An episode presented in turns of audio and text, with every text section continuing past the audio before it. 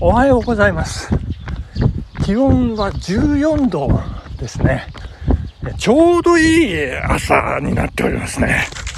はい。えっ、と、まだね、日が出てなくて、東の空、志賀高原の山々がね、山々がというか山々のちょっと上のあたりがね、こう、ピンク色、淡いこうピンク色に染まって、えーちょっとドキドキする感じの朝、朝というか、そんな時間帯でございますね。はい。えー昨日ね、朝、えー走り終わって、えーまあ、あの、実家近くをね、こう、スマホにこう記録をしながらこう歩っておりましたところ、はあ、松さんおはようございますおはようございます松さんって声をかけてくださった、えー女性が、えーいらっしゃったんですけれども、えー松山さんの奥さんでしてね、松山さんの奥さん、えこれ、あの、松山さんの奥さんといっても、網浜直子さんではないんですよね。近所の松山さんということで。えなんか、すいませんでした。えなんか、長野マラソンの時に、松田さんとか言って、こう声、声かけて、えー手振っちゃってごめんなさいとか言って、いやー、あの、どの地点ですか？とかってこう聞いたらですね、なんか、8キロ、9キロあたりのあの NHK の長野放送局のあの辺で、あの、あの手振っちゃいましたなんておっしゃってて、あ、そういえばなんか異様にこうコースに向かって遠くから、松田さんとか言って、あの、向かってこっちに突進してきた人がいたなと思う。あ、それが松山さんのさ、あ、あ、そうですか、そうです。いや、邪魔しちゃってごめんなさいなんて。いやいや、大丈夫です、大丈夫です。ありがとうございました。なんていうことでね。えー、ちょっと、あの、誰だったんだろうってね、ずっと思ってまして。まあ、よかったな、ということが一つでございまして。えーそして、あの、昨日の配信でお伝えしました、あの、八方園の近くの、あの、小汚いラーメン屋の話なんでございますけれども、あの、昨日ね、ちょっとこう調べて、ストリートビューでね、見てですね、まあ、その結果を、まあ、あの、日頃私が、あの、先生先生と、えー慕っている方とのメールの やりとりでね、えーちょっとその話題に触れておりますんで、そこをね、こうちょっと抜粋で お伝えしたいなというふうに思ってたりなんかしているところでございます。よろしいでしょうかね。はい。Y 先生。私が目黒画助園だと思っていたところが実は八方園であることが分かり、ショックを受けています。かっこ笑い。自分で気がつけてよかったです。そしてその八方園の隣の都ホテル東京の東側にあった小汚いラーメン屋がずっと気になっていたのですが、先ほどストリートビューで見たところ、更地になっておりました。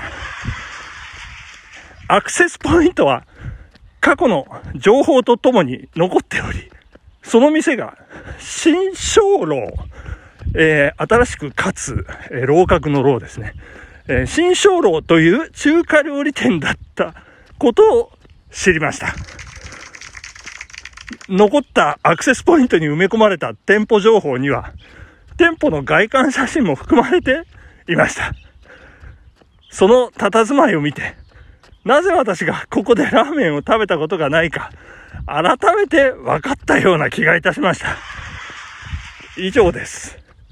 どうでもよい話で大変失礼いたしました。マチュー。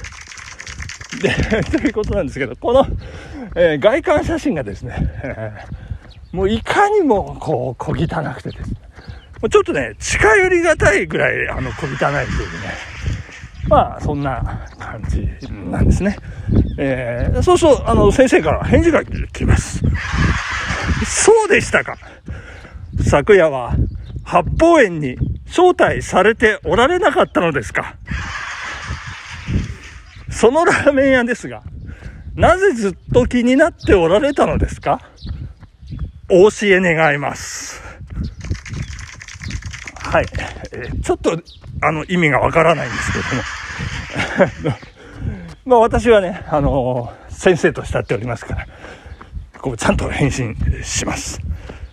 Y 先生、このような白金台という土地柄に似ても似つかわしくないバスへの錆びれた感じが満載のラーメン屋が生き残っているということは、さぞ味に秘密があるか、接客やサービスに秘密があるはずに違いないと思っており、いつかはここでラーメンを食べてみたいと思っておりましたが、今回改めてその佇まいを写真で見たり、そもそも潰れてしまったという事実を知ったことで、食べたいと思いながら食べるために足を運ぶ、かっこ私の中での決定打がなかったということなのかなと感じた次第です。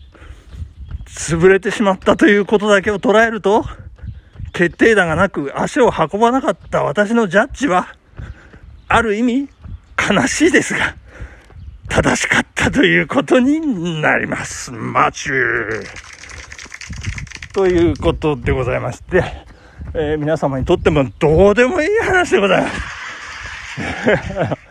いや、でもね、あの、ありますよね。なんか、あの、家族でよく使ってたあの飲食店がね、あの、あ、そういえば行ってないなと思って久しぶりに行くと潰れてるっていうね。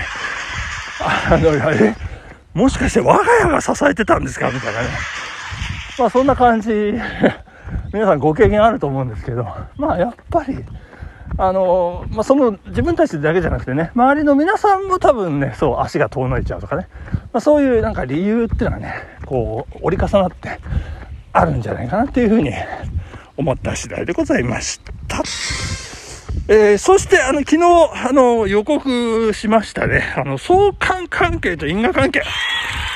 まあ、これもね、あの、しっかり説明させていただきたいなと思っておりまして、あの、昨日ちょっとね、説明が足りない。6月雨が多い。確かに6月はね、雨が多いんですよ。で、6月雨が多いっていうのは、こう、過去のデータから、これは間違いないことなんですよね。で、なので、関係はあるんですよ。関係はある。ただ、6月に、はい、なりましたということを、なんか、お空がキャッチしてね。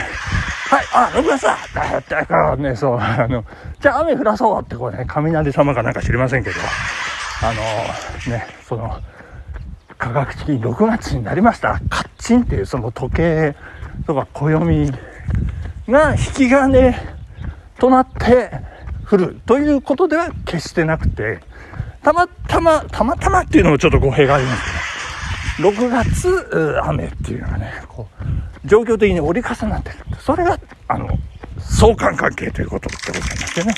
まあ、因果関係ではありません。これよくね、あのなんか言われるんですけど、ゲームをしてる人に犯罪者が多いとかですね。よく言いますけど、まあ、確かに、まあ、割合としてはね、高いんだと思うんですよ。んですから、まあ、関係はある。少なくとも関係はあるんですけど、ただね、ゲームをしてるからといって犯罪者になるのかというと、そこはどうなんですかと。そんな話になるんですね。えー、で、それは違う。で、これ、あと、あの、まあ、確かに、あの、割合は高いと思いますよ。あの、統計取るとね。ただ、それはゲームしてるからそうなったのかっていうと、それは違うと。それが、えー、単なる相関関係であって因果関係ではありませんという話ですね。まあいろいろあのゲーム人口がね、そもそも、えー、増えてるとか、まあいろんな世間のね、要因がありますので、まあ、いろいろ折り重なってるんじゃないかなと。そんなところでございました。はい。そして、ね、あの、もう一個ね、面白いの。これ時間ないけど、ちょっと駆け足でね、説明させていただきますけれども、えー、高所恐怖症、あのー、っていうのがありますけれども、ニュージーランドの、えー、実験でですね、子供の頃の転落体験、小さい頃ね、5歳から9歳、転落体験があると、高所恐怖症になりやすいんじゃないかと、そんな仮説を検証するために実験が行われまして、えー、多分、あの、転落体験を持った子供は大人になると、高所恐怖症になるんじゃないか。という話だったんですけれども、その結果について、こう追跡してね、あの、統計を取ったという、あの、ことがありまして、その結果なんですけれども、えー、ちょっと、あの、抜粋です。その結果はというと、子供時代に転落を経験したグループでは、18歳になった時点で強い高所恐怖を持つ割合は2%だったのに対し、転落を経験していないグループでは7%だった。仮説とは逆に、転落体験のある子供の方が高所恐怖症になりにくかったのだ。逆だったということですね。なぜこんなことになるのか。それは因果関係が逆だからだ。逆だったということですね。転落を経験する。えー、そうすると、もう一度転落したら、と考えて高いところが怖くなる。えー、高所恐怖症になる。という図式ではなく、逆ですね。もともと不安を感じにくい。えー、そして、高いところを怖くないから、転落を経験すると。で、えー、不安の欠如という状況は変わらないので、大人になっても高所恐怖症にはならないということだったようでございます。はい、面白いですね。因果関係ね。